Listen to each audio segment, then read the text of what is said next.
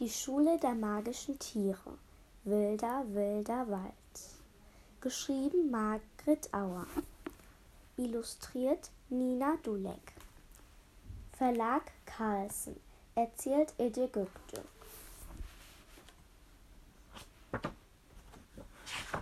Kapitel 1 Dicke Luft in der Heymannstraße. An diesem Donnerstagnachmittag hopste Elisa nach Hause. Sie war im Friseursalon Elfriede gewesen. Idas Mutter hatte ihr einen neuen Haarschnitt verpasst und grüne Strähnen. Immer wieder musste Elisa auf dem Weg in eins der Schaufenster gucken, um ihre neue Frisur zu bewundern. Mit Schwung öffnete Elisa die Küchentür. Frau Berger-Amo saß am Tisch und trank Kaffee. Sie blickte die Tochter entgeistert an. Was ist das denn? Elisa blieb verdattert stehen. Gefällt es dir nicht? stottert sie. Ich wollte nur. Darum geht es nicht, Elisa. Die Mutter stand mit einem Ruck auf. Das weißt du doch. Extraausgaben können wir uns nicht leisten. Mit energischen Schritten stampfte sie in der Küche auf und ab. Wir sind echt knapp bei Kasse. Es war schwer genug für mich, das Geld für dein Wildniscamp zusammenzukratzen. Elisa fuhr sich die Haare, fuhr sich durch die Haare. Normalerweise drehte sie ihre dunklen Locken zu einem Dutt nach oben oder klemmte sie mit Haarklammern fest. Heute nicht. Die Haare waren neu durchgestufft und frisch geföhnt. Bis vor einer Minute hatte sich Elisa wie eine Prinzessin gefühlt. Das hat doch gar nichts gekostet, verteidigte sie sich. Das war Idas Mama. Frau Kronenberg wollte etwas Neues ausprobieren und ich war ihr Model. Oh, wenn das so ist. Frau Berger-Amo hielt inne. Sie stützte sich auf dem Fensterbrett ab und starrte nach draußen. Tut mir leid, Liebes. Es ist nur. Sie schüttelte kurz den Kopf. Gestern Abend waren nur noch 50 Euro in meinem Geldbeutel. Jetzt ist nur noch das Münzgeld da. Ich weiß nicht, was los ist. Sie setzte sich an den Küchentisch. Sieht hübsch aus, deine neue Frisur. Frau Berger-Amo lächelte müde. Hast du viele Hausaufgaben auf? Geht, sagte Elisa knapp. Sie klemmte sich ihre Hefte unter den Arm und trabte aus der Küche. Im Flur warf sie einen Blick in den Spiegel. Doofe Haar, doofe Idee, murmelte sie und steckte sich die Haare mit zwei Spangen hoch. Sie setzte sich an ihren Schreibtisch und schlug das Sachkundeheft auf. Morgen stand eine Probe an. Miss Cornfield, die Lehrerin, hatte ihnen Tests zum Üben aufgegeben. Elisa blinzelte. Sie konnte nicht lernen, wenn sie traurig war. Mama hatte sie sofort beschuldigt. Elisa wischte sich über die Augen. Hatte sie tatsächlich gedacht, sie würde das knappe Geld der Familie zum Fenster herauswerfen? Das würde sie niemals tun. Sie lebten zu dritt in der Heymannstraße 12. Elisa, ihr großer Bruder Marvin und ihre Mutter Paola. Berger Amo. Der Vater war vor vielen Jahren ausgezogen. Elisa sah ihn selten. Nach der Trennung der Eltern waren die drei eine verschworene Gemeinschaft geworden. Eine Gemeinschaft, die zusammenhielt. Paola Bergeramo arbeitete als Krankenschwester und musste oft nachts raus. Dann passte Marvin auf Elisa auf. Er war erst sechs Jahre älter. Wenn Elisa Angst vor der Dunkelheit oder komischen Geräuschen hatte, lenkte er sie mit Quatschgeschichten ab. Wenn sie Bauchweh hatte, kochte er Früchtetee. Manchmal gingen sie morgens zusammen aus dem Haus. Zumindest war das früher so gewesen. Marvins Schule lag ein paar Straßen hinter der Wintersteinschule.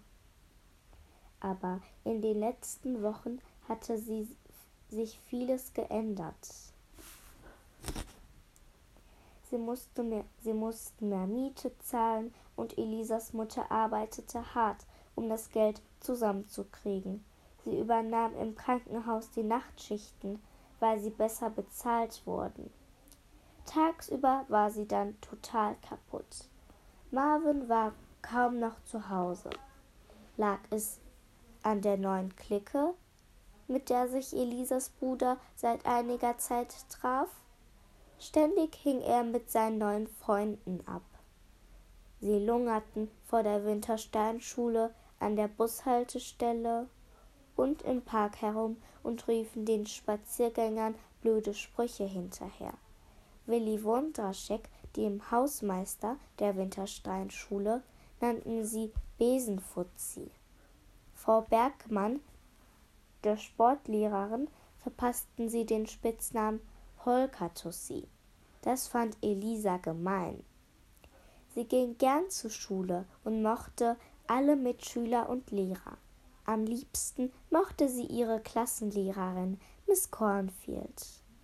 Sie stammte aus Schottland und war die netteste und klugste Lehrerin, die man sich vorstellen konnte. Ding dong. Die Türglocke läutete, Türglocke schallte. Über Elisas Gesicht huschte ein Lächeln, denn ihr fiel ein, wer draußen im Treppenhaus stand. Olli, der Neue aus der Klasse. Eigentlich hieß er Oliver. Die Klasse nennt ihn mal so, mal so. Oliver war nett zu allen Mitschülern und unheimlich neugierig. Kein Wunder. Schließlich ging er noch nicht lange in die Schule der magischen Tiere. Jeden Mitschüler bombardierte er mit Fragen. Wie laut, wie laut muss man den Schwur sprechen? Was passiert, wenn man bei der Übergabe krank ist? Wieso versteckt sich die Fledermaus dauernd in Eddies Pulloverärmel? Wenn Elisa Oliver zuhörte, wurde ihr wieder einmal klar, wie viel Glück sie hatte. Sie besuchte eine Schulklasse, die einmalig war, denn nur bei ihnen gab es sprechende Tiere, einen Flamingo, ein Stachelschwein, ein Känguru und viele, viele mehr. Neunzehn Tiere tummelten sich in Miss Cornfields Klassenzimmer, und irgendwann würde Mr. Morrison wieder an die Tür klopfen und ein neues Tier überreichen. Mr. Morrison, der Inhaber der magischen Zuhandlung. Wer wohl als nächstes dran ist? Elisa stand auf. Als sie öffnete, leuchteten ihr Olivers Segelohren entgegen. Hallo, Elisa. Oliver wedelte vergnügt mit seinem Sachkundeheft.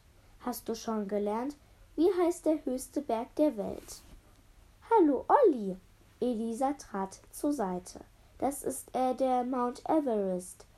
Oder doch der Kilimanjaro? Sie marschierten nebeneinander zu Elisas Zimmer. Der Kilimanjaro ist der höchste Berg Afrikas. Oliver klang ein bisschen wie Max, der Professor. Fast 6000 Meter hoch. Er warf seinen Heft in die Luft. Das habe ich gerade gelesen. Elisa war erleichtert. Oliver war doch kein Superhirn wie Max. Sie setzten sich nebeneinander an Elisas Schreibtisch. Miss Cornfield will noch immer mehr wissen als die Namen der Berge. Oliver schlug den Atlantis auf, die längsten Flüsse der Welt, die Namen und die Lage der Meere, die größten Städte. Aber weißt du, was mich interessiert? Wieso hast du eigentlich kein magisches Tier? Ein Schatten fiel über Elisas Gesicht. War Oliver deswegen gekommen? Wollte er gar nicht mit ihr lernen und zusammen sein, sondern sie nur ausquetschen? Du hast ja auch keins. Missmutig knüllte sie Papierfetzen zu kleinen Kugeln zusammen und Leonie und Sibel. Matteo nicht zu vergessen, Oliver, Oliver nickte eifrig. Was muss ich tun, wenn ich ein magisches Tier haben will? Muss ich dafür einen Test bestehen? Muss ich beweisen, dass ich würdig bin? Er lächelte Elisa an und Elisa lächelte zurück. Sie musste zugeben, dass diese Punkte sie genauso brennend interessierten wie Oliver. Erst lernen wir für den Sachkundetest, wich sie Olivers Fragen aus. Ich will meiner Mutter keinen Grund geben für noch mehr schlechte Laune. Oliver nickte und Elisa war dankbar, dass er nicht nachfragte. Sie schoben die Stühle zusammen und befüllten die Namen von Flüssen und Gebirgszügen. Die Zahlen, Millionen Städte und fragten sich gegenseitig ab. Tokio, Jakarta, Delhi. Nach einer halben Stunde klappte Oliver den Atlan Atlas zu. Läuft doch super. Bestimmt schreiben wir morgen eine Eins. Erzählst du mir jetzt mehr über euer Geheimnis? Bitte, bitte. Ich weiß, dass es nervig ist, aber es ist so spannend. Er blickte Elisa erwartungsvoll an. Unser Geheimnis, verbessert sie lächelnd. Du gehörst jetzt dazu. Aber ganz ehrlich, so gut kenne ich mich auch nicht aus. Sie stand auf, um zu kontrollieren, dass die Tür ihres Zimmers fest verschlossen war. Lauscher konnte sie nicht gebrauchen. Immerhin hatte sie einen Schwur geleistet, einen Schwur, der besagte, dass sie mit niemanden über die magischen Tiere sprechen durfte. Es sei denn, derjenige gehörte zum magischen Kreis. Elisa setzte sich vor Oliver auf den Boden. Von einem Test habe ich noch nie gehört. Sie schnipste eine weitere Papierkugel in die Luft. Ich glaube nicht, dass Helene oder Silas ihn bestanden hätten, sagte sie mit einem Augenzwinkern. Oliver kicherte und spitzte die Ohren. Ich weiß nur, dass man zuerst eine Nachricht bekommt, fuhr Elisa fort. Bei Benny stand die Nachricht auf dem Joghurtbecher. Finja hörte eine Durchsage im Bahnhof. Anthony entdeckte goldene Buchstaben in seinem Fußballalbum. Helene fand ihre Mitteilung in einem Glückskeks. Verrückt, staunte Oliver. Vielleicht sollte ich mal in meinen Atlas nachsehen. Er blätterte hastig die Seiten durch und seufzte. Nichts. Schoki hat ein Paket gekriegt, erinnerte sich Elisa weiter. Bei Zack hat die Mikrowelle angefangen zu piepsen. Hm, Oliver kippelte mit, sein, mit dem Stuhl hin und her. Jetzt hat Zack ein Stachelschwein und Benny trägt ständig seine Schildkröte mit sich herum. Was bringt ihm das? Na ja, Elisa löste die Spange aus ihrem Haar. Die Strähnen fielen jetzt locker, fast bis zur Schulter. Wow! Oliver lächelte. Grün, das sieht spitze aus. Elisa wurde rot. So eine Reaktion hätte sie sich auch von ihrer Mutter gewünscht. Stattdessen war sie ausgeschimpft worden. Egal, sie wollte jetzt nicht daran denken. Sie fuhr mit der Hand über den Teppichboden. So genau weiß ich das auch nicht. Jedenfalls geht es Benny viel besser als vorher. Als er noch keine Schildkröte, Schildkröte hatte, die, bei, die beiden steckten Tag und Nacht zusammen. Sie stützte sich nach hinten ab. Sie machen Ausflüge, vertrauen sich ihre Geheimnisse an, und wenn Benny mal nicht weiter weiß, dann bespricht er sich mit Henrietta. Ist doch schön, oder?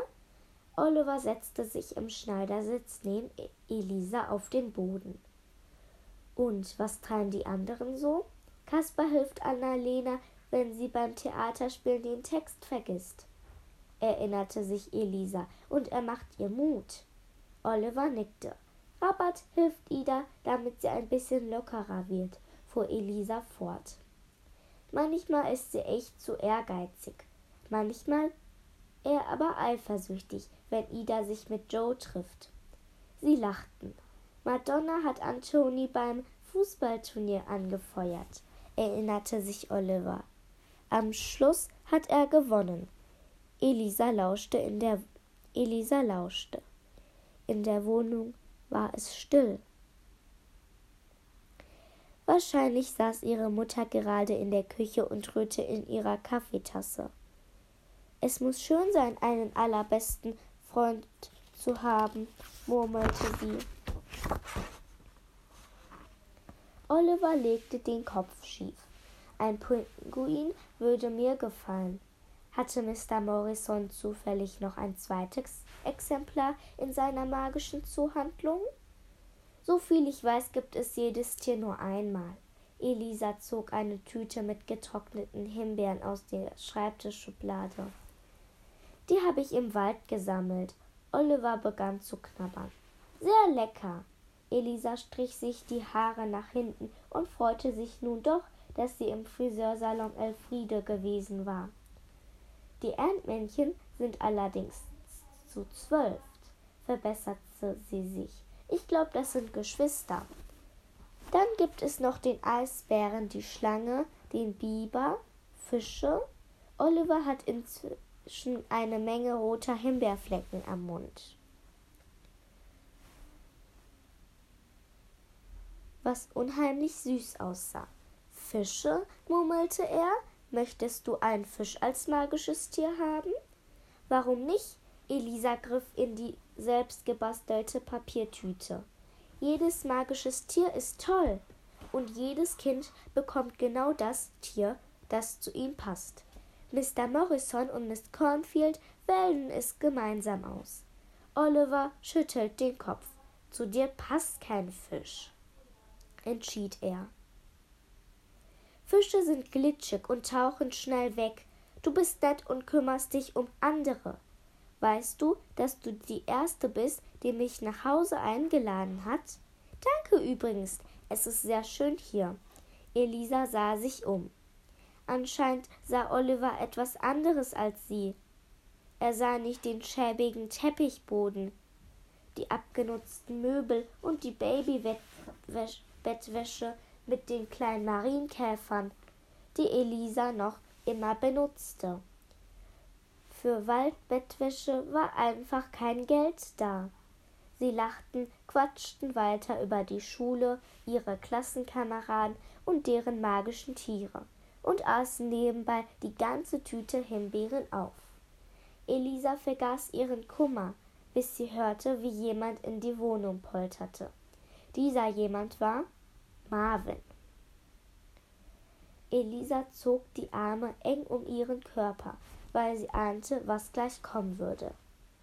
Hielt sich die beiden Ohren zu. Oliver musterte sie erstaunt. Aber dann zuckte auch er zusammen.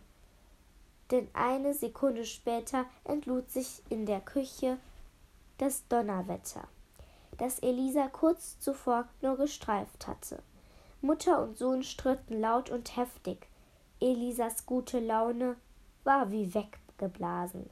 Hilflos starrte sie auf die Tür. Was ist los? fragte Oliver leise. Elisa senkte den Kopf. Nichts ist los. Sie schluckte. Möchtest du mich nach Hause begleiten? Oliver stand auf und streckte ihre, ihr die Hand entgegen. Na komm. Elisa nickte, mit Tränen in den Augen. Und wieder war sie Oliver dankbar, dass er nicht näher nachfragte. Das war das erste Kapitel.